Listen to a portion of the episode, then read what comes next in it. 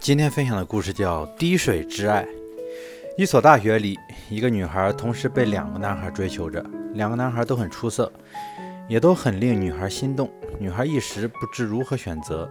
一段日子的同处和观察，女孩微进了其中一个男孩的臂弯里。被放弃的男孩忧伤困惑地去问女孩自己失败的原因。